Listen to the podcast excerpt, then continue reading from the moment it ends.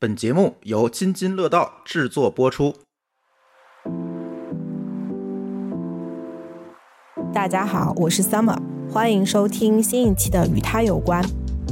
与他有关是一档聚焦女性职场、创业、生活方式、自我成长与探索等话题的播客节目，可能是国内首例试图打通线上与线下互动场景的女性播客节目。感觉被 PUA 的不行了，于是决定走吧，离开吧，否则我感觉我抑郁症又要复发了。一旦我开始吃药了，他就说：“哇，你今天是不是吃了药？”就是突然今天活力四射，就是你们都不要理我，即使理我，钉钉上聊一聊就可以了，不要见到我本人，我不想跟大家有任何的接触。这是到了最最最严重的那段时间。他说：“我给你的建议就是你换个工作，立马就能好起来。”其实抑郁症的同学最喜欢做的一件事情，包括我，吃着吃着觉得，哎，我好像状态差不多了，停药吧。这个时候，哎，这个时候就会出现一个非常糟糕的情况：当你没有完全脱离你的抑郁源的情况下，你擅自停药，就会导致反噬。那我好奇你的绩效还能好吗？我要离职。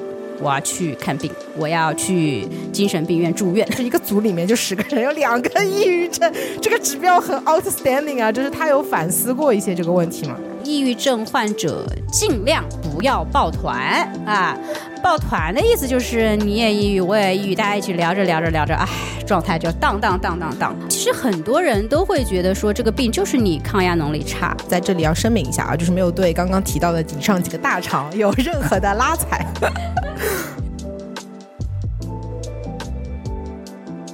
大家好，我是 Summer，欢迎大家收听新一期的《与他有关》。今天呢，我们要讨论一个话题。现在有很多就是互联网大厂啊出来的很多人都会有一些抑郁症，包括我们最近也会有一些新闻，就是在之前有 Coco 李玟，那最近有某大厂，然后有有一个人嗯好像抑郁症，然后自杀。因为我身边有很多来自大厂的朋友，其实。多多少少都会有一些抑郁症。那今天这一期呢，就是想请来一名嘉宾，也是来自大厂，然后来跟大家从亲身经历的角度来聊聊抑郁症这个话题。下面我们先请这个嘉宾做一个自我介绍。Hello，大家好，我是今天的嘉宾 Liz。L I Z 就是举个例子的例子，那我其实还有一个名字叫做不睡宅啊，这个名字其实跟今天要说的话题有一点点关系，等会儿会提到。例子介绍一下自己的大厂背景吧。大厂背景的话，我要是说全了，估计很多人都能听出来。那我省略中间几段。我曾经在腾讯做过产品，然后又去阿里做过运营。那最近一份工作刚离职，是某线上商超。然后呢？哎呀，大家可能猜得出来啊，我就不多说了。某线上商超也是感觉被 PUA 的不行了，于是决定走吧，离开吧，否则我感觉我抑郁症又要复发了。啊，现在怎么说呢？在进入另外一个事业啊，这是我大概简单的一个自我介绍。你在大厂待的时间要比我在大厂待的时间就是要长很多嘛。然后我想问一下，因为我其实，在宇宙大厂，我觉得待了没有多久，但是身边反正是我知道的抑郁症的人还挺多的。然后你就是在大厂，不管是腾讯还是阿里，或者你身边有很多大厂的朋友，你觉得周边的得抑郁症的人多吗？说实话，其实挺多的。在腾讯的时候嘛，其实也有那么一两个朋友，只不过没有那么熟而已。到了阿里的时候，是我们同组就有一个朋友，而且我们离职时间前后不超过四个月，他先离开，我后离开。都是因为这个病，导致我们的 team leader 当时特意研究了一下，哇，什么是抑郁症？什么原因造成的？抑郁症会对大脑产生什么样的影响？甚至能开始跟我们聊一聊，说，哎呀，你们这个病现在是什么状态呀？哎呀，你们还在吃药吗？吃的是啥呀？都能开始跟我们聊这个话题了，因为他的组居然有两个，你知道吗？他压力非常的大。那能说一下，就是抑郁症可能从你的身上。有一些什么样的症状？我先说一下我自己啊，我觉得我应该不能算抑郁症。之前就是可能工作压力比较大的时候，但是我的那个感受就是会觉得情绪比较低落，对什么事情都没有兴趣。也没有胃口，就睡得不太好，然后醒过来也会很累嘛。但是我平时其实一直是一个蛮坚强的人，但是就是在那段时期，就是会莫名其妙的想哭嘛，然后还会思考那种人为什么要活着，活着的意义是什么。然后我觉得这是个很可怕的问题，因为我觉得。我当时想脑子蹦出这个问题的时候，我心里都一惊，你知道吗？我就觉得这个我怎么会想这个问题？然后我身边的那些朋友，我觉得就是可能症状比较明显一点的，就是我有一个下属吧，他可能就是上一秒阳光，就下一秒抑郁嘛。然后他有就是上班上到一半，他就突然消失了，就手机关机，微信也不回，也联系不到他的朋友跟家人。就是我们可能就觉得哇，是不是发生什么事情了，又要去报警？但是因为就是不到四十八个小时，就是说警方是不会受理的嘛。但是过了一会儿呢，他又回复了，他说他没有事情，他说他只是想要冷静一下。对，然后就就这个就就有点夸张。然后呢，就是刚刚你有提到用药嘛，就是其实他们也有吃药。然后这个药就很神奇，就是会有副作用。就是下属没有两个嘛，一个就是女生她吃了以后她就变得特别瘦，然后有一个是男生他吃了就会变得胖，所以这个是就没有办法控制嘛。所以我是觉得说，但是我那个就是症状就不是特别的严重吧，就是后来就是通过一些方式就立刻就好了。所以我就是想，我觉得我这个应该算伪抑郁症吧。然后今天就可能想请栗子来聊一聊，就是因为我知道你是可能就是真正的就比我要典型的多得多。今天就是跟你来聊一聊你的比较坦诚的一个经历吧，就是给大家一些帮助跟启发吧。OK，就是首先我稍微纠正一下刚刚 Summer 的说法，他那个不叫伪抑郁症，你这个可能是轻度或者中度，嗯，但是没有到重度。因为就是轻中重是吧？对，轻中重。那么在这种情况下，一般你只要不到重度的情况，你轻度和中度你都有机会通过自我调节，包括心理医生去缓解这些事情。当然，不排除有些中度患者也被迫要开始吃药。之所以你觉得是伪抑郁症，是因为你。离开了抑郁源，然后你就恢复了。嗯，那轻度患者就是这个状态。轻度患者一旦离开了抑郁源，他马上就能恢复。中度患者离开抑郁源之后，要看他自身的状态，然后再说。所以，就是抑郁症不存在说什么伪抑郁症，你只要持续两周及以上，你的状态一直非常不好的话，你可能就是有这个症状。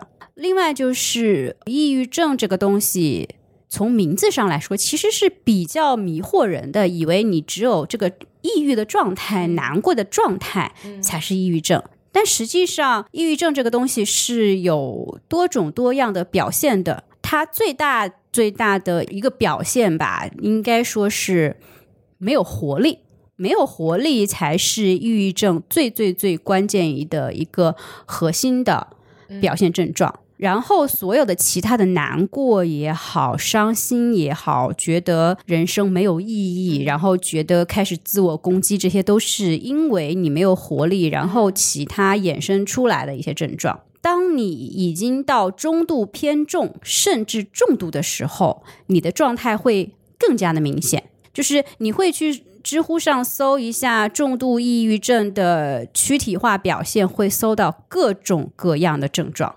各种这个症状，其中就包括睡不着觉。那我之所以说这个话题，是因为我曾经有个代号叫“不睡宅”，长期不睡，长期不睡就是真的睡不着。就最经典的状态是你感觉你已经很困很困了，嗯，你感觉你闭上眼睛就能睡着，结果你一躺在床上，或者你一趴在桌子上，哎，醒了，就是这种状态。就是不是就是那种身体很想睡，但是你就是睡不着。对，就是这个样子。第一个明显的状态就是睡不着，但是也有部分朋友是相反的，就是嗜睡。啊，这是这是另外一种状态，就是你不能说，哎，我其实是我是嗜睡的，所以我不是抑郁症。哎，我是不睡的，呃，我周围抑郁症的人是睡觉的，我是这个。你不能从自己来判断，你要从你整个活力的角度去，身体活力的角度去判断，你是否每天早上醒来觉得今天都是痛苦的一天，你不愿意去上班，你觉得心态很疲劳，然后你的四肢有没有感，就是重度进状态下，你的四肢会觉得开始有点。点麻木之类的。就是躯体化这个每个人都不一样，但是大差不差。就是你一定是躯体上有问题的，包括你可能觉得突然头晕目眩，突然觉得。浑身酸痛，然后死都查不出来状态，有可能就是抑郁症的躯体化的表现。那同时，就是如果说大肠的朋友们，你们就是开始持续的维持一种状态，就比如说，哎呀，我觉得我做的不够好，哎呀，怎么？我天天被批评，怎么好像只有我做的不好？为什么大家都能做到，只有我做不到？当你持续开始自我攻击，且这个状态持续两周以上的时候，其实你现在的心态已经开始出现了一点小小的问题，你是要开始尝试去调节的。嗯嗯。你在大厂的期间，你刚刚说的那些，我觉得可能就是说，相当于一个比较 general 的，大家可以去对号入座，看看自己有没有什么样的症状嘛。但你自己就是在大厂的时候，你你自己大概是一个怎么样的一个症状？我其实最明显的症状是，当到了重度到了一定程度的时候，所有我的同事会觉得，哎，你怎么感觉整个人没有活力了？嗯，每天这个状态泱泱的，然后也没有以前那种奋发向上、拼命往前冲冲冲的感觉。因为我是那种在阿里之前的那份工作，也是一个很大的厂，也是一个大厂。然后这两份工作有一批同事是一起的。之前在那一个大厂，而现在一起跳到阿里，然后就说：“哎呀，怎么你的状态没有以前好啊？以前你遇到这个问题就直接冲冲冲跟人家吵架，吵回来把需求吵回来，把项目推进去。你现在怎么开始躺平？我就，唉，就这样吧，好累啊，心累。他说：哇，这个不对不对，你的状态继续要冲冲冲。但是是这样的，就是一旦我开始吃药了，他就说：哇，你今天是不是吃了药？”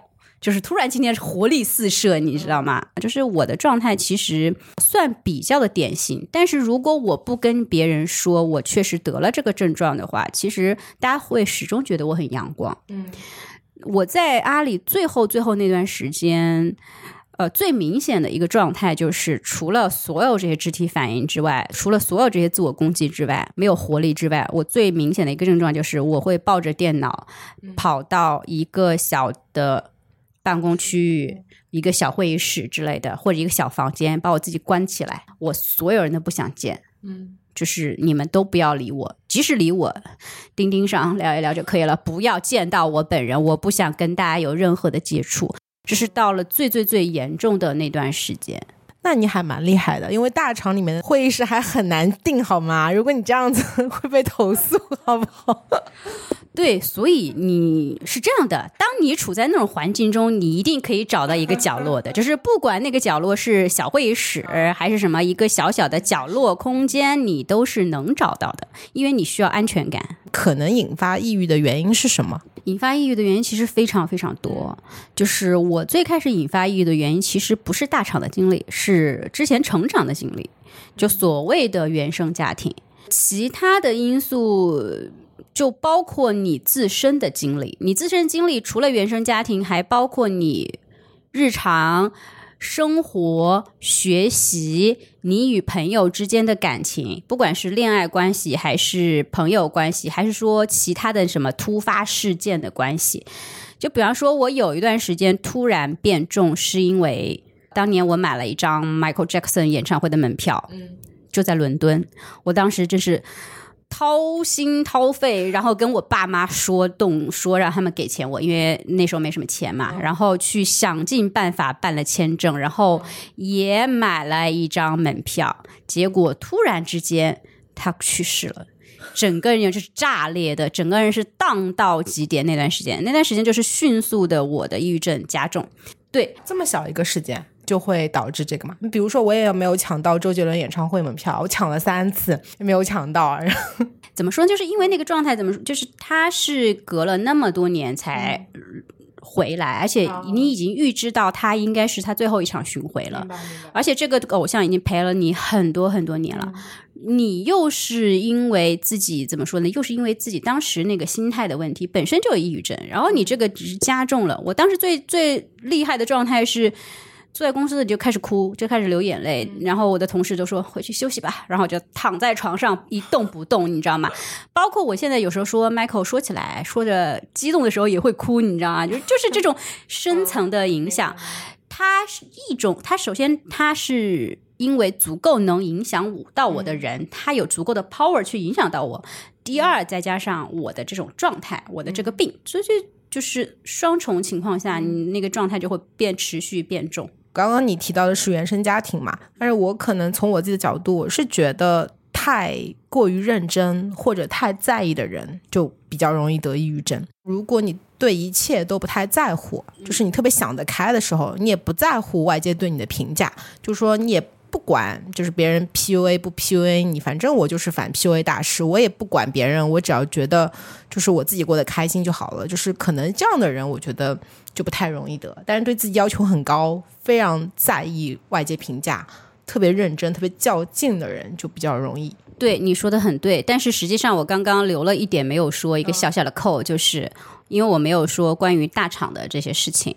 如果你这个人非常的阳光，非常自信，并且你也是很多事情看得很开的人，嗯，理论上他应该不会。但是你要想，如果你持续三个月、四个月、六个月、半年、一年，周围所有的领导、同事都会用 PUA 的方法。都会用批判式的方式去说你的时候，日积月累情况下，你一定会在某种程度上对自己产生怀疑。在这种情况下，你如果没有找到很好的疏解的渠道，没有及时的去调整，及时的去判断到，哎，我是不是被 PUA 了？你就会潜移默化的被影响到，因为 PUA 这个词是确实有很多人被这样做了之后，大家慢慢开始发现，嗯，这个问题，然后大家才反应过来我要反 PUA，但曾经没有这个经历的。那我想问一下，就是你自己是如何定义这个 PUA 嘛？因为 PUA 它其实的原来的意思是呃，pick up artist 是在那个就是恋爱关系里面，就是可能男生对女生的一种打压嘛。然后在职场其实 PUA 里面，我想问问你自己的定义是什么？关于 PUA 的定义，就是本身能在网上查到的所谓的定义，我就不说了。PUA 最大的一个点就是一定要从你自身的感受出发。你自身的感受出发，就意味着对方给你，不管是通过语言、文字本身，还是语音语调，还是表情，还是动作，充分展现出来非客观事实的描述的情况下，就是 PUA。你感觉到不舒服了，就比方说，什么？那个你说清楚一点，我只给你一分钟的时间。你能说重点吗？就类似于这种，我觉得你这个语调好熟悉啊。就说对，然后就说哎，说呃那个直接跟我说 point，对不对？对对对对，就是其实你已经很明确的跟他说，我的需求就是要这个，我就是要怎么怎么样，我一二三都列出来，逻辑清晰明了。可是当他不会接这个需求的时候，或者他懒得接需求，或者他甚至。就看你不爽的时候，就说我 get 不到你的点，你到底要表达什么？嗯，特别是当你反复跟他说，你都没有解释清楚，或者是同时好几个人都是这种状态的时候，你是真的会产生自我怀疑的。我的表达能力这么差吗？我说东西大家就这么不懂吗？然后大厂最喜欢做的就是你赶紧说重点，嗯我重点说了呀，那我 get 不到你要表述什么点。那我的点是这个呀，就反复拉扯的情况下，你会产生哇，我的我是不是要去练一下表达能力呀？就是没有拉齐认知是吧？哎，嗯，哎，那我问一下，就是刚刚提到的这个 PUA 这个事情，职场 PUA，你是不是觉得说，如果是那种比较主观的一个感受，下了一个结论，这个是觉得是就是感受就是让你不好，你觉得这个可能是，但是如果说我们就是比较客观的，比如说我对你这件事情不满意，来，但是我们来拉一个会，或者我们来做个文档，我们来复盘这件事情，我们从几个维度来看看几个过程指标。哎呀，我天，我怎么又说过程指标这种话？就是类似这样的的，就是说拉几个数据维度的这种去客观的讲这件事情，这种你觉得是 OK 的，对吧？呃，这种是非常 OK 的，这就是我为什么对于腾讯印象非常好。然后我就是彩一啊、捧一啊，对，两个厂都待过，就是腾讯就是那种你。就着这个功能，就着这个需求吵架，你要拿数据，你要拿文档，你要拿某个专家说的话，你要有具体的说明，你能解释这件事情，你甚至可以直接跟对方拍桌子去吵，但是结束之后，两个人仍然很开心的可以一起去吃饭，这就是针对客观的事实。客观的事情来做，你只是吵翻天了，我也不影响两个人之间的感情。但一旦你配上自己的感觉，哎呀，我觉得你这个不行呀，你这个需求，哎呀，你这个需求谁提的呀？我这个需求 P 零，为什么 CEO 说的啊？你这个不要跟我比，好不啦？那就很尴尬了，这就不是针对客观事实。如果你针对客观事实，那这个时候就会互相拉扯，说什么？你说是 CEO 提的，我这也是 CEO 提的，那开始互相扯。哎，那你把 CEO 的话拿出来，哎，就开始扯一些乱七八糟的，然后就就说你的点有问题啊，巴拉巴拉巴拉，之后就扯所有这些东西的时候，你就会发现，哇，我的情绪被破坏了，我的情感都是跟他对抗式的，就对抗式的是情感上的对抗，而不是针对这件事的。对抗，所以你觉得像类似这样的，其实我觉得还在大厂还蛮普遍的，因为就是经常要跨部门协作嘛，然后要拉齐认知。其实我觉得不同的部门、不同的 stakeholder，他们的一些利益点是不一样的，这样反复的拉扯，包括以前就是有很多会嘛，我觉得其实是蛮正常的。但是你觉得长期这样子，你觉得是，比如说对这个抑郁症，你觉得是会有影响的，是吧？如果是正常的项目推进中的需求相关的东西。大家在争资源的情况下，其实你去争这些东西没有什么太大问题。你知道为什么？就是我那些阿里的同事觉得，哎呀，之前那个厂你拼命冲冲冲挺好的呀，怎么你在这儿开始有点点躺平呢？就是一开始还行，后来有点点躺平，就是因为我之我在之前跟他们在另外一个公司的时候，就是冲冲冲，拼命往前冲，就说这个需求我一定要做，为什么一定要做？理由一二三列出来，其实对情绪上没有太大的负面。但是如果你是在推项目的过程中持续遇到说我要做这个需求，他拿说你这个需求我听不懂，你这个需求我 get 不到点，来非客观事实来说的话，就非常容易引起对抗和你自己内心的焦虑。嗯，还挺普遍的，其实啊。当然啊，大厂很大嘛，就是每个人待的部门也不一样。我觉得就是在这里要声明一下啊，就是没有对刚刚提到的以上几个大厂有任何的拉踩。嗯，好，那那个我们说回来，就是你自己会有什么一些就是说自救的行为嘛？因为我自己就是你刚刚说了嘛，就是我那个说法是不对的。你觉得也不，我不是伪抑郁症，你觉得我可能就是当时有一点点轻度的一些这个症状嘛？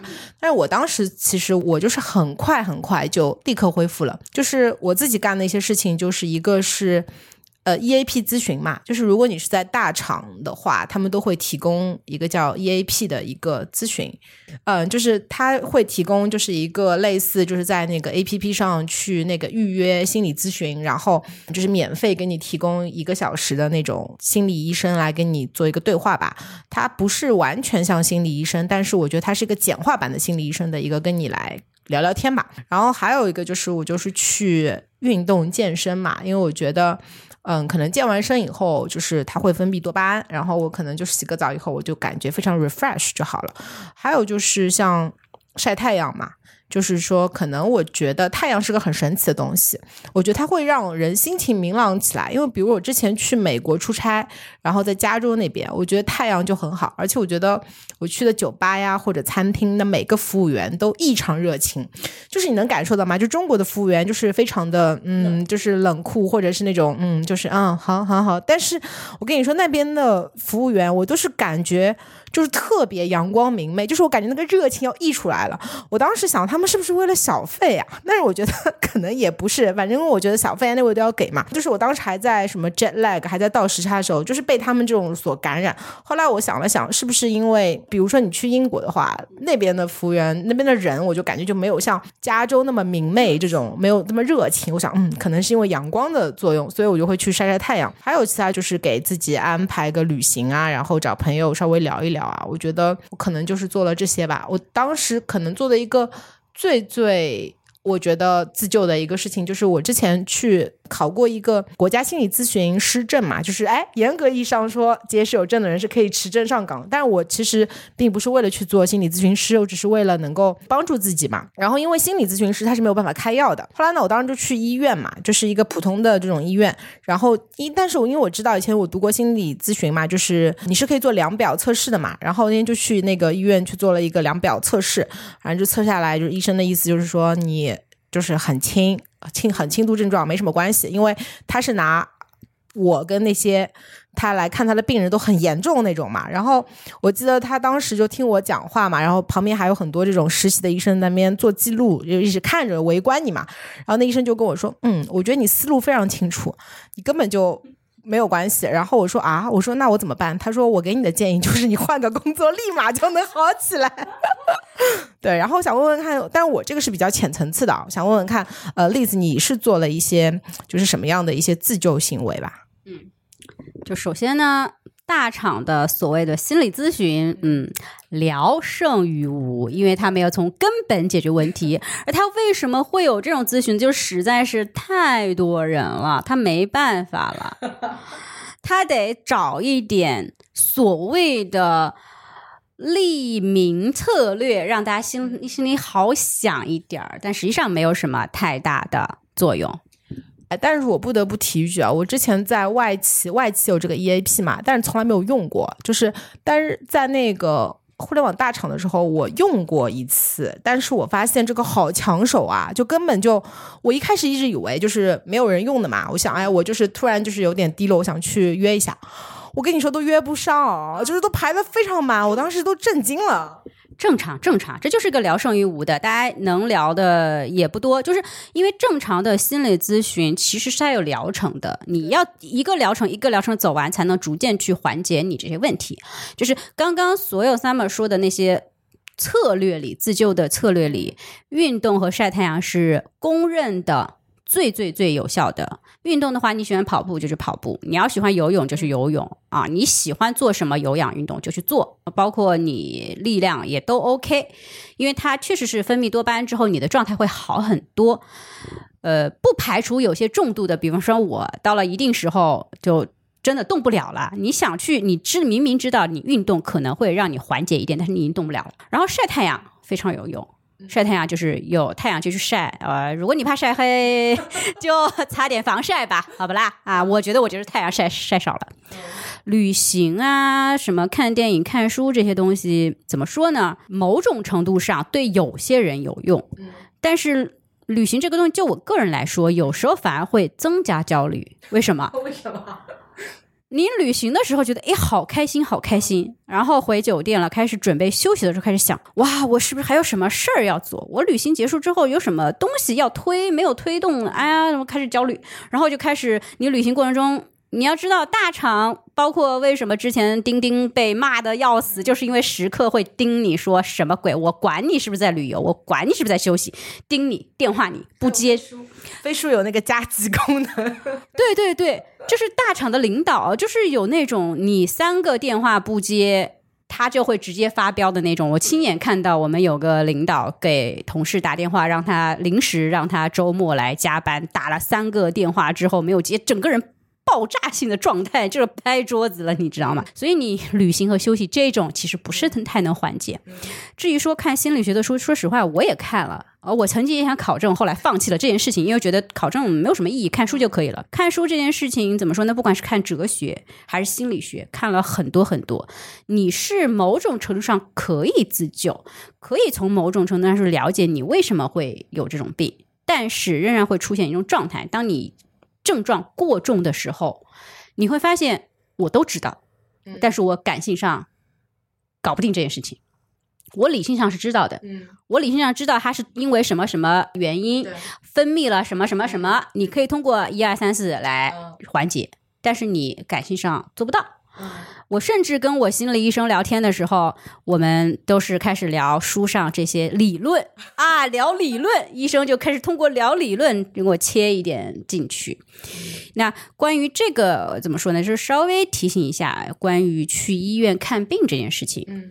因为首先就是呃，我离职之后很就是很巧合的加入了一家保险公司、啊，所以我现在是寿险规划师，每天还过得还比较开心，到处玩什么的。我通过最近学的专业知识，我可以有心提示一下：如果你现在感觉到自己可能有这个症状了，但是你自己基础保障在保保险这一块，你的基础保障是没有保上的，请你务必要注意一下。一旦你没有买医疗险，百万医疗没有买重疾，然后呢，你跑去看病了，或者你的保额不够，你跑去看医生了，你的所有的档案就会出现在医院里，你所有的保险就几乎啊不太能投。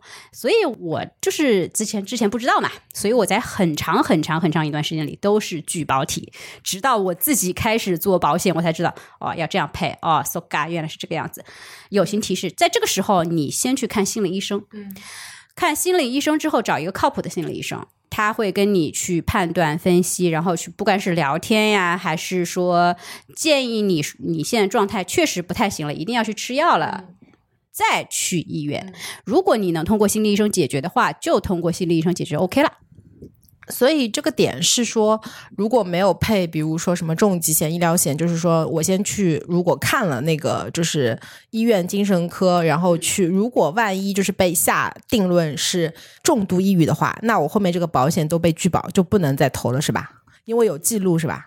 对就是你如果想投，是有各种各样的情况的，他能投的有限，你只有找到一个专业的代理人，然后去帮你判断一下你可以怎么投，或者你完全不能投了之后，你通过其他什么方式来实现。但这种其实蛮复杂的，就是理论上来说是这样的。我曾经问过我们何宝老师，因为我抑郁症，我说我想投，嗯我就问我说，如果我是一个抑郁症患者，我现在康复了，我想投怎么办？他说，逻辑上是康复之后你要去医院开张单子，证明你康复了，且停药半年以上。但是这只是其中的小小的条件，还得看你之前过往你是中度还是重度。如果你是重度的话，就基本上没救了。如果你是重度，且因为这个影响到你的学习和工作了，那你就别想了，你就想想别的办法。当然，某些重疾保额非常小的可以投，那再说，那也是再说。但是我我觉得大家可以关注一下。所以就是建议先去看心理医生，因为他没有就是说像那种医院就是联网就是有记录，只不过是聊天记录，因为呃心理咨询医生是没有办法开药的，所以就是没有这个事情。你吃药吃了多久了？然后你大概吃些什么药？他会就是有一些我刚刚提到的，就是我下属他们吃药有不同的两个极端的一些副作用嘛，就是你这边会有吗？呃，首先我吃药会吃不同的药，吃了好几种。不同的时间段吃了不同的，我不会跟大家推荐吃什么药，因为你去看医生之后，医生会根据你的状态去配药。配完药之后，如果你很长一段时间都没有按照这个药的反应有一些恢复，他会跟你调整。所以，所以医生是会更专业的，而且你要就是比较真实的告诉医生说，我吃完这个药之后我是什么状态，我是什么反应，然后他根据你的状态去。看是继续用还是调整，呃，同时还有一个最最最最关键的点是，其实抑郁症的同学最最喜欢做的一件事情，包括我吃着吃着觉得，哎，我好像状态差不多了，停药吧。这个时候，哎，这个时候就会出现一个非常糟糕的情况，当你没有完全脱离你的抑郁源的情况下，你擅自停药就会导致反噬。我当时就是直接反噬，我本来之前只是吃药，不需要休假。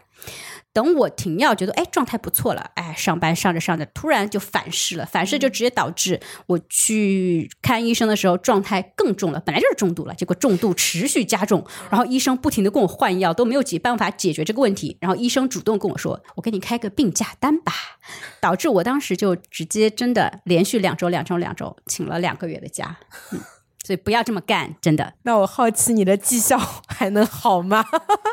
这这必须不好呀，到就被调整到了边缘部门。但是呢，怎么说呢？因为这个病导致 HR 呀，我们领导啊，也不能怎么着我，对吧？就是忒非常的担忧和害怕，就是担心我出事儿。这一旦出了什么事儿，就直接上大新闻，你知道吗？所以我当时离职的时候也特别搞笑。我离职的时候说我要离职。我要去看病，我要去精神病院住院，因为抑郁症是这个样子，就是你重度，你住院就是住那个宛平南路，就是对，那对对对，就是一定要去专科医院住院的。我说我要离职，我能申请一个大礼包吗？哇，这个政委 HR 他们哇，迅速的三天就跟我搞定了这个流程，因为担心我在公司出事，早点走，再早点再见，早点就是。干掉这个隐形炸弹，例子非常的坦诚跟真实啊！我就想好奇问一下，就是比如说你得抑郁症这个事情嘛，因为我看你是告诉那个领导跟 HR 了嘛，就是你会去告诉，就是说，比如说像嗯公司的领导呀、你的同事呀或者伴侣嘛，因为我的感受是我当时在大厂的时候，我并不知道我身边的一些就是同事或者朋友他们得抑郁症，可是是后来就是说。我才知道嘛，就是我想问问看，你会主动去告诉别人吗？如果不是为了大礼包的话，是是是这样的。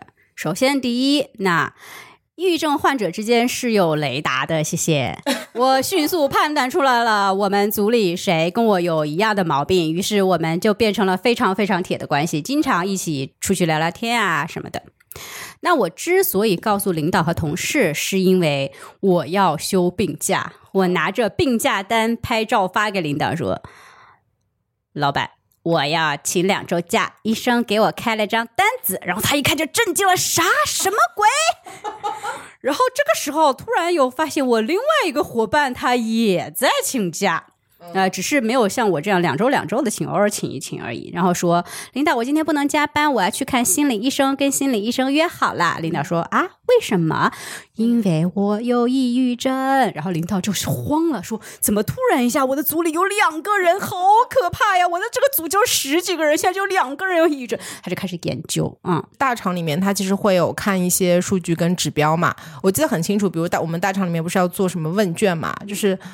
就很变态，就是你可能太忙，你没有做嘛。但是领导他会就是收到你们组，比如说十个人里面有两个填了，你就完成了百分之二十，对吧？然后他会告诉你大厂的组的 average 就完成水平是百分之六十，你已经就是拖后腿啦。然后领导就会说啊，你们没有做吗？赶快去做，就是会有一些这种指标嘛。那我想很好奇啊，就是一个组里面就十个人有两个 抑郁症，这个指标很 outstanding 啊，就是他有反思过一些这个问题吗？不不不是这样，虽然我们生病了，有可能要请假或者提前下班，但是不影响我们的业绩。哎，我们还是在努力工作的，只是有可能比人家时间少那么一点点，我们会补回来的啊！这是我们的工作原则，对不对？嗯，你们这边是这样的，但是我说你们领导他会就是反思一下嘛，因为一个组里面有两个抑郁症，有啊。他反思了自己，还找我们聊了天。后来我们告诉他，领导不是你的错，我们之前就这样了。他就。好像哇，我好像觉得有点舒服呢。你们这样跟我说，不管真的假的吧，对吧？笑死我了！你的意思就是说，你们就走一个客客套话是吧？就就是为了让他给你批假爽一点，就不要就说啊，不是你的错是吧？说实话，也确实不是不怎么是他的错。嗯，因为他已经算一个很不错的领导了，就是大部分压力他自己扛下来了。嗯，他身上压力更大。啊，可能他比我们坚强吧，嗯，只能这样说。那你有没有想过，就是你刚刚说他压力比你们还大，为什么他很健康，他没有得抑郁症？不知道这个，嗯，抑郁症到底怎么形成的，大家仍然在探索中。嗯，就是一定是有某一个。点造成了这个问题。那你看过就是很多心理医生，然后也去医院精神科，就是接受过专家，我听你说是专家去看过嘛？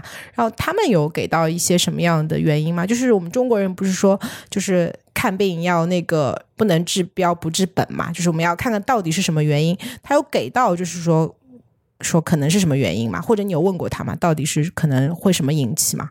这就是为什么他帮我调整我的用药，调整到最后说你现在这个状态，你必须去看心理医生。我告诉你，就找他这个人非常专业，去必须去，就天天督促我去。然后就是他在换药的时候，其实不管是他还是心理医生，其实都提到一个最最最关键的东西，就是远离抑郁源。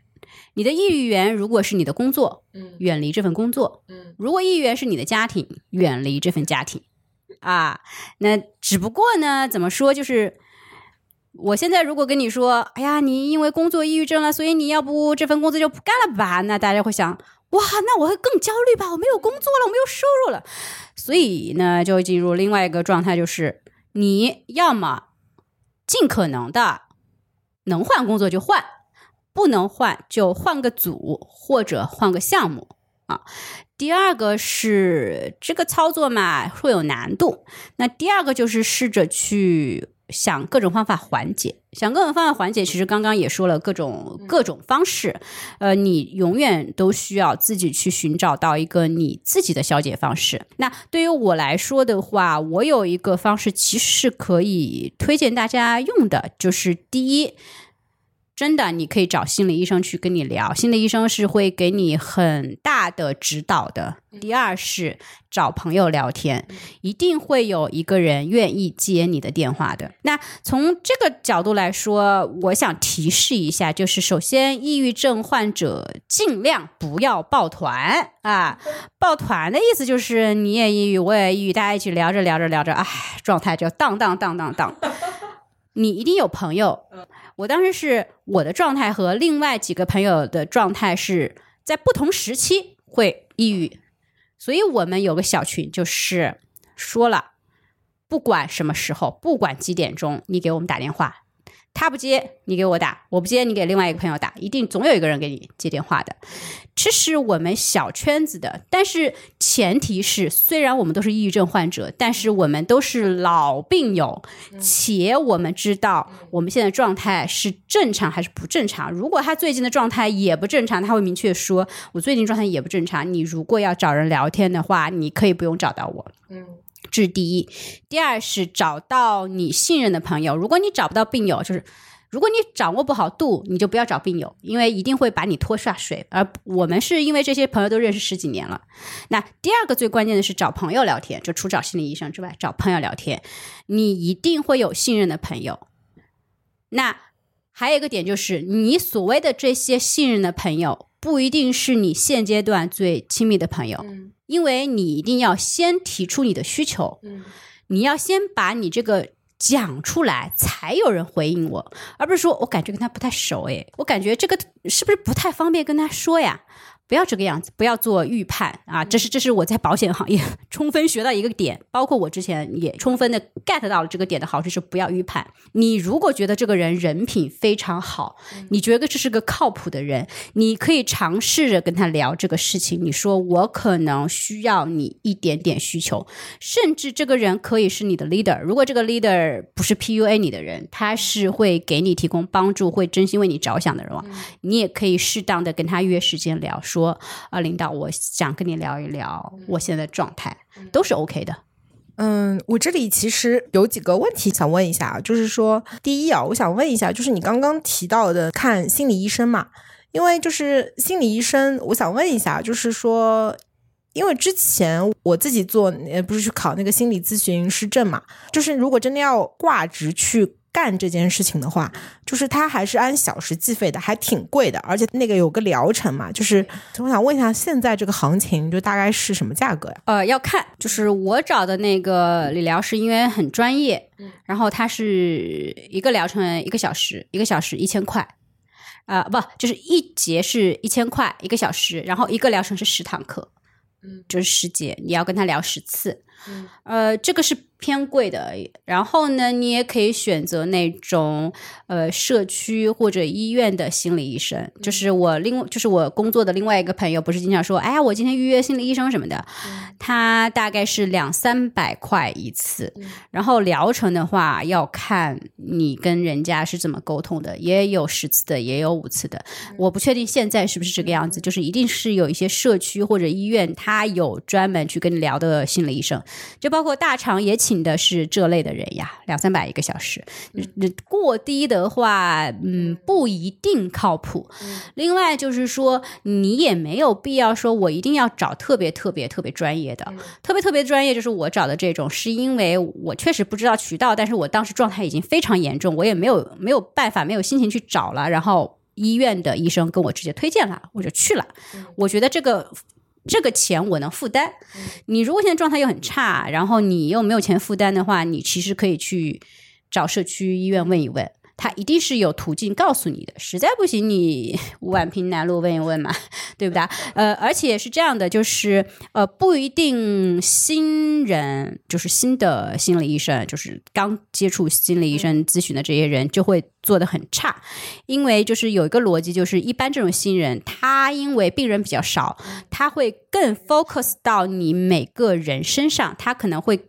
跟你沟通交流的更多，而那种更专业、更资深的，他可能由于每天接待人太多了，他自己也会刻意的控制这种人接触的人，但是还是有局限。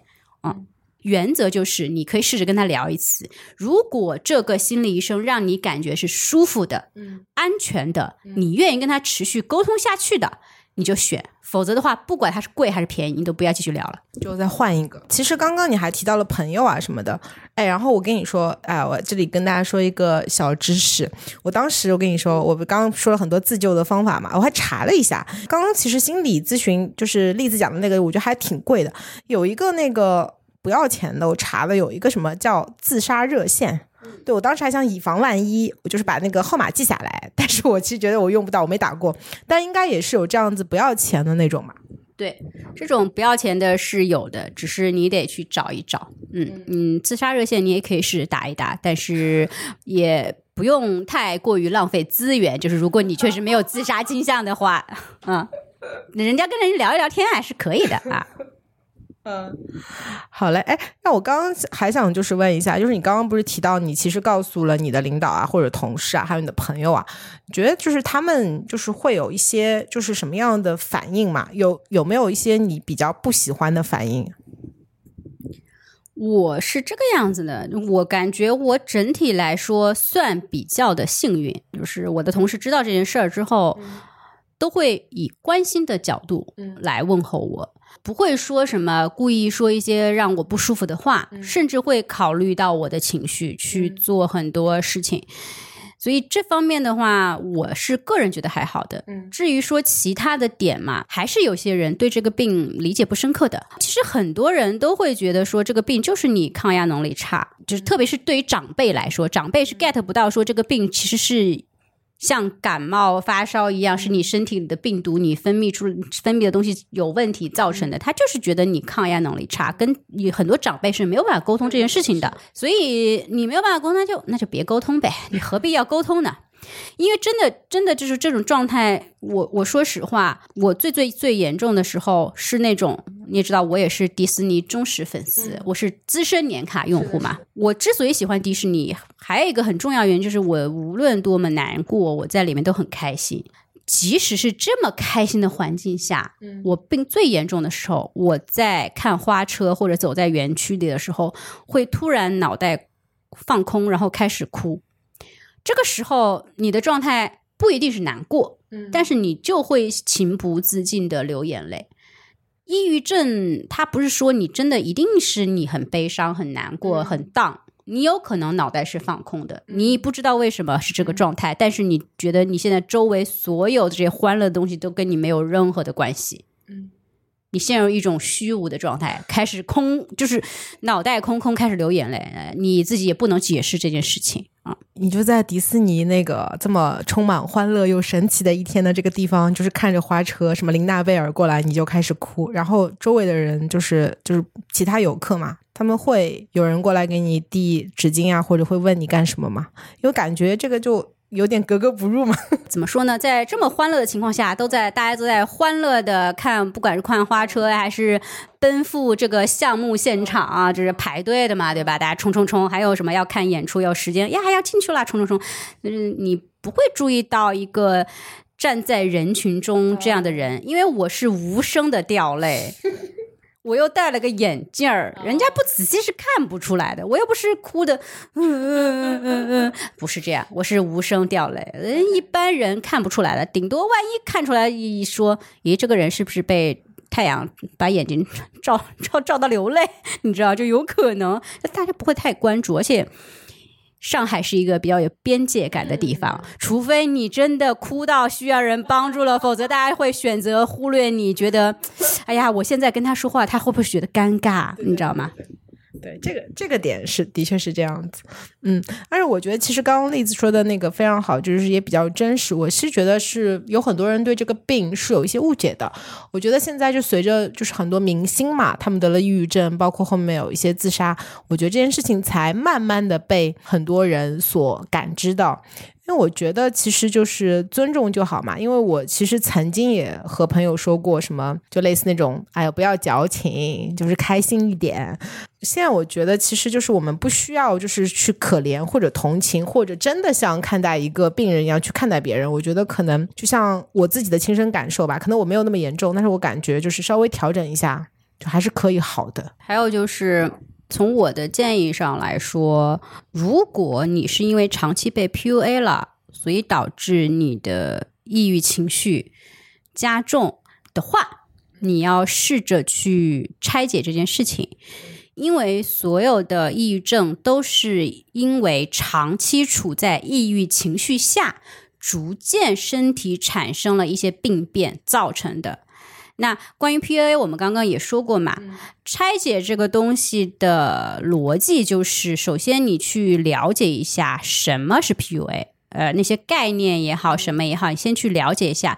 嗯，一般大家 PUA 你的时候，通过什么手段，通过什么语言去？做，你天天看这些知识，你就能迅速 get 到说，哦，他做这件事情就是在 PUA 我。因为这个概念其实也是因为太多的人经历了之后，大家开始重视，才研究出来，哦，原来这个就叫 PUA。所以，首先你得正确认知到什么是 PUA，它的概念是什么，大家通常通过什么样的方式去做到 PUA 的这件事情。这第一，第二个就是你去试着去拆解这些东西。怎么叫拆解呢？就是按照你的个人性格，你是反 PUA 回去，还是你试着内心消化？都是你自己的选择啊，这是要看你个人的性格和你的底气来。我不建议说我一定要反 PUA 什么的，万一你不是这个性格，也很尴尬，你不知道怎么说啊。我觉得我就是那个反 PUA 大师。我觉得这件事情很神奇，我觉得就是需要有一些自己的独立思考的能力嘛，就是。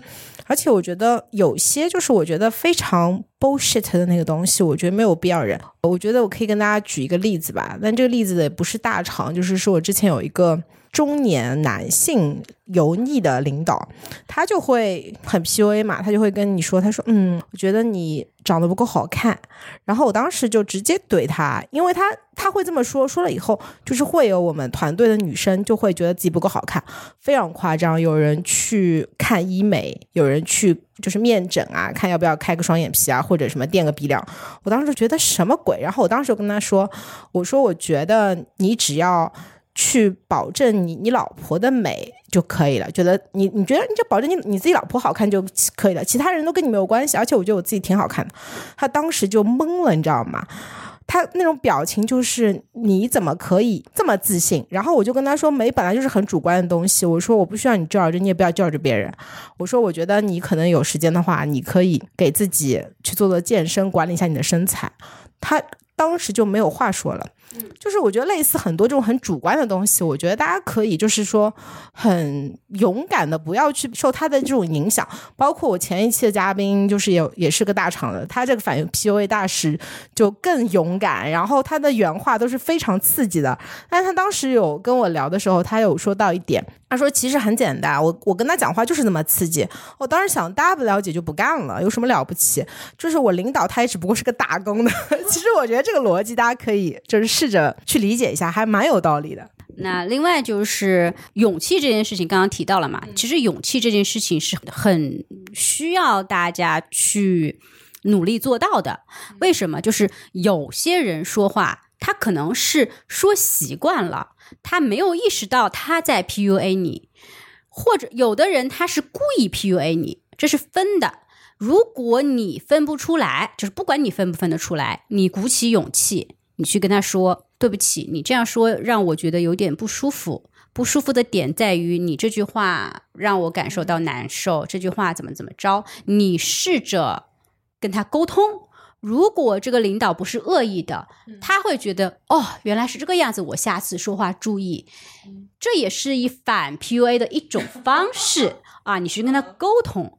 如果说这个人就是故意的，你就会通过这个方式判断出来，哦，这个人就是有意的。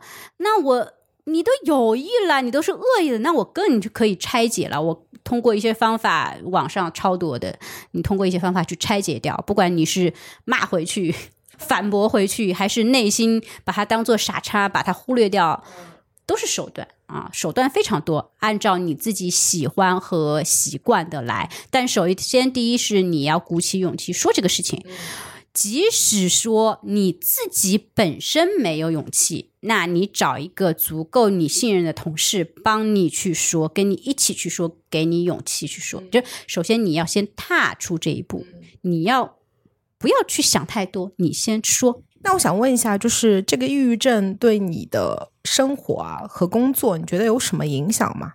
就最典型的影响就是当初在阿里，最后连续休了两个月，影响了工作嘛。实际上，我一直是尝试着走出来，我花了各种手段。那首先，最最最最最大的一个点在于，一定要远离抑郁源。嗯。当你无法远离抑郁源的情况下，你再去想我通过运动也好、晒太阳也好，或者找朋友聊天也好、找心理医生也好，去缓解这个事情。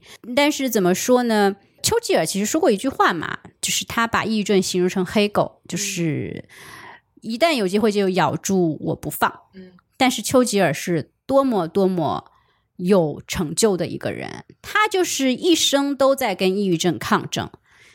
那。你今天为什么是这个样子？是你过往的经历塑造了你。抑郁症也是你过往经历的一部分，不要把它当做负担，而是要把它当做养分，用你最习惯的方式去克服这件事情。从丘吉尔的角度来说，他是觉得哇，我有抑郁症，我要克服它，所以我要拼命工作，拼命工作，拼命工作，做很多事情，让脑袋不要放空掉，然后就有很多很多的成就。那其他的朋友可以想一些方式，尝试一些方式去说，哎，这个抑郁症我怎么去缓解它，怎么去消化它，怎么去不把它当做自己负担？有病吃药。不需要吃药，就通过其他手段。不需要有太大的压力，说：“哎呀，怎么办？我有抑郁症，我完了，完了，完了！”不要这样想，越这样想越那个。嗯，你一定有方式是可以克服的。包括我现在，不管是离职，还是说我去做保险，还是说我现在各种的参加各种的活动，什么演讲俱乐部啊，或者去什么上剧场的那个培训啊，表演工作坊，都是一种。怎么说呢？叫自我探索的方式，探索自己的内心，去跟内心达到一个平衡。即使你做不到，你仍然是在探寻的过程中。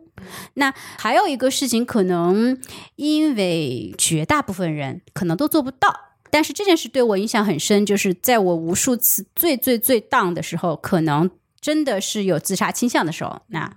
啊，我我说明一下，自杀倾向是当你跟这个人聊天，抑郁症患者聊天的时候，他已经很明确的有明确的目标，有明确的实现方式、实现路径的时候，就证明他是真的想自杀了。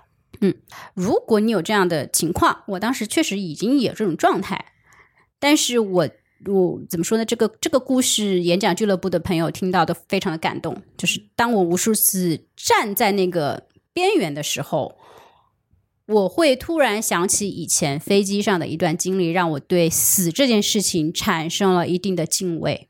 无数次从边缘把我拉回来，嗯，就是我从斯里兰卡飞机回香港的时候，那个飞机就跟当时前几个月坠毁的那个飞机一样，嗯路线都是突然急速下坠，然后飞机拔起来，然后第二次急速下坠，急速下坠的时间远超过第一次。当然，我是好好的坐在这里，证明这个飞机又飞回来了啊！当时整个飞机的状态就是，不管是第一次还是第二次，特别是第二次啊，就是所有人都是以四十五度甚至超过九十度的角度坐在位子上，整个人是腾空的，所有人都在尖叫和哭泣，嗯然后那个飞机上嘟嘟嘟嘟嘟嘟的响，那连空姐什么都都没有办法去跟我们说什么了，对，就只有那种预警，甚至到第二次下坠的时候，氧气罩都掉下来了，所有人都在想怎么办，哭的要死要活。嗯我当时没有哭，也没有尖叫，我在拼命的安抚我旁边的一个小朋友。嗯但是自那以后，我坐飞机就会有后遗症。我当时没有什么反应，你知道吗？后面的后遗症就是，我以前坐飞机，不管颠簸的多厉害，我都个照常睡觉。你知道，上飞机就睡觉，管他的，因为下飞机你就开始干活了嘛。我后面就出现飞机只要稍微有点颠簸，我就开始慌，我就开始心慌，这这是后遗后遗症的一种，对 PTSD 后遗症的一种。但是这段经历让我想到说，死其实是是一件很值得敬畏的事情。那你当时我我其实一边安慰一边想，如果真的飞机失事了，我怎么跟家人朋友交代？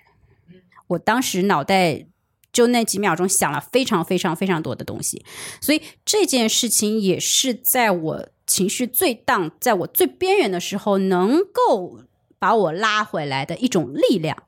所以我说，这个不是所有的都能有的，但是你一定是有某一件事情，它是一种力量，可以把你从最边缘状态稍微拽回来一点啊，就这个样子。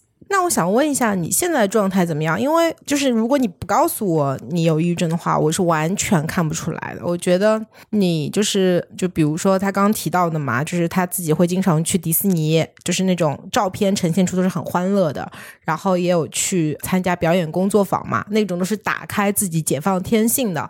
还有就是演讲俱乐部有很多的一些 social 的一些东西嘛，所以你现在是恢复了吗？你现在什么状态？因为我是看不出来。就首先第一，你说恢复嘛，也没有完全恢复，自己是知道自己状态的。所以，首先第一，我主打一个 I 装一 I 人装伊人啊。我之所以说我今年本来准备在家 gap 一年，但是保险公司找到我，我我觉得哎，我很认可这家公司，于是我来到这家公司，也是因为我判断说，如果我继续 gap 的一年持续待在家里，我的状态会越来越差，我一定要去。放开自己，我虽然是个 I 人，但是我要强迫自己出来营业，去见人，就是签单这件事情，在我所有的里面啊，当然这个说这个话是要被我主管要骂的，说你的目标就是签单，但实际上我是要从跟大家聊天的过程就是吸收到能量的，嗯，因为大厂有个最大的点就在于说。它有一套独立的语言体系，一套独立的思维方式。我参加演讲俱乐部，第一次参加演讲俱乐部的时候，会发现哇，大家明明说的是一个非常非常生活的话题，但是这个即兴话题，我是脑袋一片空白，完全说不了的。我就发现为什么所有这些东西我都 get 不到，然后我就开始自我探索，自己去想什么的。在这个过程中，你跟人聊天，听他的故事，听他家庭的状态，你会吸收到一些能量，说哦，原来大家是这个样子的，原来大家是这样想的。同时，我是在锻炼自己。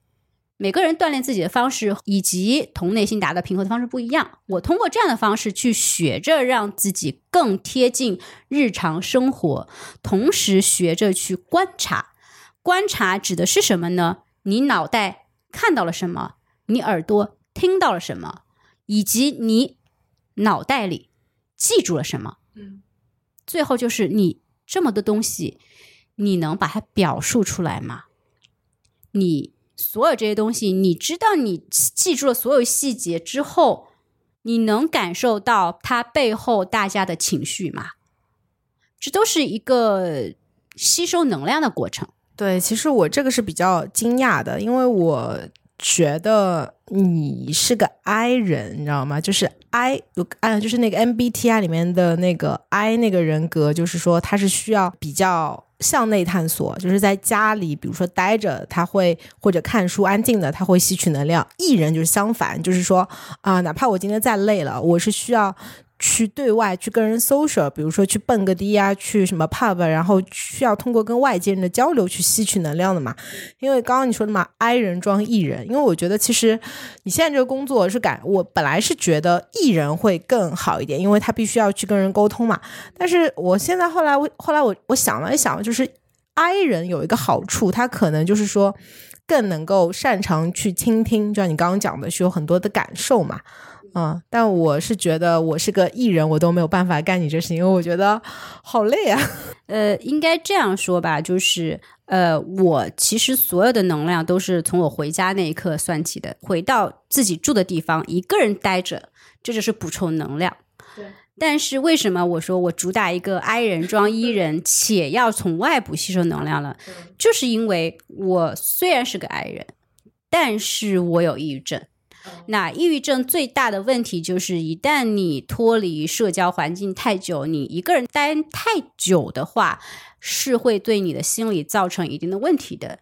你即使是不停的向内自我探索，什么看书啊，我以前试过嘛，什么哲学书啊、心理学的书啊，看一大堆宗教的书啊，看一大堆，对自己内心的提升有帮助，但是。它帮助到一定程度之后，它会有一个卡点。你这个卡点你是需要突破的。你如果想突破的话，除了向内探索之外，你还有一个方式就是向外探索。否则的话，你永远卡在这里，你会发现啊，没有用啊，没有用啊，你又还才对自己产生怀疑，产生焦虑情绪。嗯，当然不是所有人都需要这样的，要还是要看你自己，你怎么舒服。你就觉得我不需要，我。就是觉得内心强大，逐渐强大，我最舒服，也 OK。那你要自己尝试。那你这个这个就是说，比如说向外探索，我的理解啊，就是说你刚刚说，呃，如果有抑郁症又是个 I 人，他在家待了太久，就是可能其实反而不好嘛。那是不是就是就是说，其实是需要寻找更多的社会支持系统来 support 这件事情？对，因为抑郁症本身就是一个怎么说呢？它跟 I 的状态是完全不一样的。I 的能量在抑郁症这里会变成一种内心的阻碍。嗯，因为抑郁症，你首先你想想，你不管什么状态下，你自己一个人难过也好，没有活力也好，你真的没有活力，就会 一个人死在家里，你知道吗？我为什么被迫出来营业，是因为我经历过那个阶段。就是抑郁症最最最严重的那个时候，没有活力的状态会到什么程度？你可以在家躺一天，不吃不喝，你即使觉得诶有点饿，有有点渴，但是你就是可以不动，因为你会想，我要从床上爬起来，我要走到桌边，我要拿出我的杯子，我要烧水，然后我要倒水，这是好多个步骤。对于一个状态极差的抑郁症患者来说。这是都是要消耗精力的，明白啊！如果你已经到这种状态了，请去医院看医生吃药。然后呢，如果你持续这种状态，你吃药看医生结束之后，你仍然保持维持一个人待着，就会出问题。嗯，因为药不能完全解决问题。为什么最后我吃药吃到最后，医生不停的给我换药，我仍然没有缓解的情况下？被专家强制去看心理医生，就是因为你一定要有一个外界的力量去疏导缓解你啊！你可以不找心理医生，你也只可以找朋友。这个朋友是你信任的，或者你觉得安全的，让能够让你获得一些朋友身上的能量、外界的能量，让你能够从现在这个状态中突破出来。嗯。那就是刚刚说到这个外界的社会支持系统很重要嘛？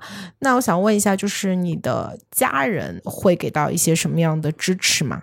这个支持，你没看我今天全程都没有聊这个事情吗？哎，对，这不就是没有吗？这个所谓的长辈完全不理解，不就是啊？对吧？啊，对对对对对，所以其实很多人都会这个样子，原生家庭的问题，就你你也不能说原生家庭真的错到什么程度，但一旦让你觉得不舒服、不安全。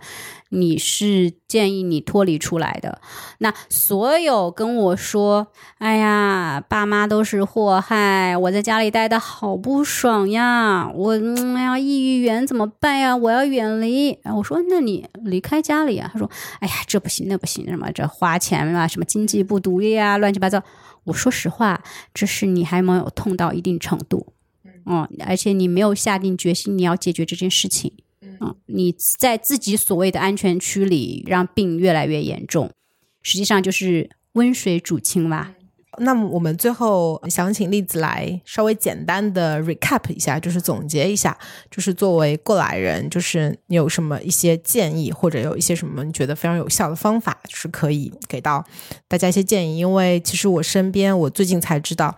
真的有很多大厂的朋友，不管是男生女生，哎，但是好像女生的比例会更高一点，都会或多或少有这个抑郁症。嗯，就是来给点过来人的角度，给点建议或者方法吧。嗯，首先第一，关于女所谓的女生偏多这件事情，我我稍微去调整一下。之所以你觉得女生偏多，是因为女生更愿意跟人聊天，而男生会更。怎么说呢？更内收，觉得这个病，如果我去找人聊，我如果确诊了，可能对自己的设定、人设、形象有一定的损伤，但不代表着他没有。所有去看的，一定是已经重到一定程度了。呃，我我想说的是，不管男生女生，一旦发现自己这个状态有点问题的话。尽量早看医生，心理医生也好啊，专业医生也好，否则的话，你一直这样藏着掖着，很尴尬，会越来越严重，没有反而没有解决你的问题。呃，首先是第一，你要正确认知这个病，这个病不是真的对你人设有影响。你要去想，你感冒了，你不去看医生吗？你生病了不去看医生吗？这就是生病了呀！你生病了，你一定要去看医生的。第一，树立正确的观念；第二是，如果你要吃药，坚持吃药，不要擅自停药啊！擅自停药有惨烈的教训摆在面前，无数个惨烈的教训摆在面前。第三个就是，如果你是因为原生家庭或者是工作上的问题造成了你的抑郁症，且会持续加重，请选择远离抑郁源。能远离尽量远离。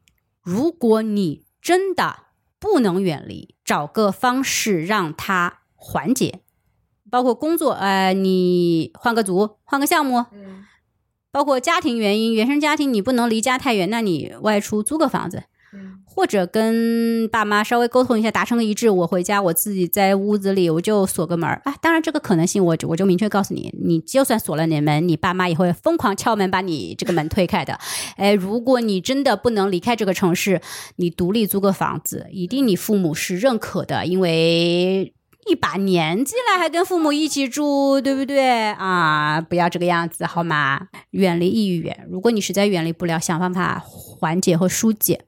其他的就是能运动尽量运动，能去锻炼尽量去锻炼，然后找朋友聊聊天，找信任的朋友聊聊天，形成一个机制，勇敢的把这件事情说出来。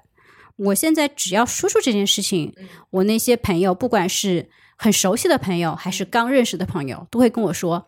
下次如果你遇到这种情况，你随时电话我，我是会一定会接你电话的。所以你你一定要先提出你的要求，提出你的需求，而不是担心啊对方会有什么反应。不要预判这件事情。如果你觉得跟这个人不开心，聊得不开心，你就不要跟他说吧。你要觉得这个人给你是可靠安全的，你就跟他提要求嘛。这个问题很简单的，其他的嘛就是这种反 PUA 的。策略，大家可以自己研究一下，学习一下。就是首先你得懂什么样叫做 PUA，它是通过什么样的路径实现的？你清楚知现这些操作手段之后，一旦有你的雷达，哎，get 到。哇，他就是在 PUA 我啊！我是反 PUA 骂回去，我还是通过什么其他手段？哎，你就你就有方法了啊！这是一个很好的东西。其他的嘛，就选择一个你最舒服的方式去做一个自我调节。其他的就没有了。嗯，谢谢栗子的分享啊，我觉得非常的真实，也非常的坦诚。那如果你后面有什么，就是又有这种抑郁情绪啊，或者不开心、比较 down 的时候，其实你也可以找我，至少我是个持有证书的人。嗯嗯，对，就是最后也想跟就是我们的听友来讲，我觉得，呃，抑郁症这个事情其实它离我们其实是很近的，其实身边有很多人都会有这个，只是说它的严重程度。就是可能像我之前就非常的轻，但几天就缓解了。那有可能就是说稍微的重一点，但是我觉得大家就是从观念上要正视这个东西，它就像我们感冒发烧一样是一个病，就是我们可以去治愈它。嗯，然后最后呢，我也是希望大家就是嗯，特别是大厂的男生女生们嘛，大家就是 能够快乐工作，远离抑郁症吧。好，那今天的节目就到这里，然后谢谢大家，也谢谢栗子，拜拜。拜拜拜拜，欢迎找我聊天，谢谢。感谢您收听本期节目。本期播客节目由津津乐道制作播出。你也可以在我们的官网 d a o 点 f m 找到我们的更多内容作品。如果您喜欢我们的节目，欢迎在微信、微博、朋友圈等社交媒体转发分享。您的分享对我们而言十分重要。如果您希望与我们互动，可以关注我们的微信公众号“津津乐道播客”，天津的津，欢乐的乐，道路的道。在关注后按提示操作，即可加入我们的听友社群。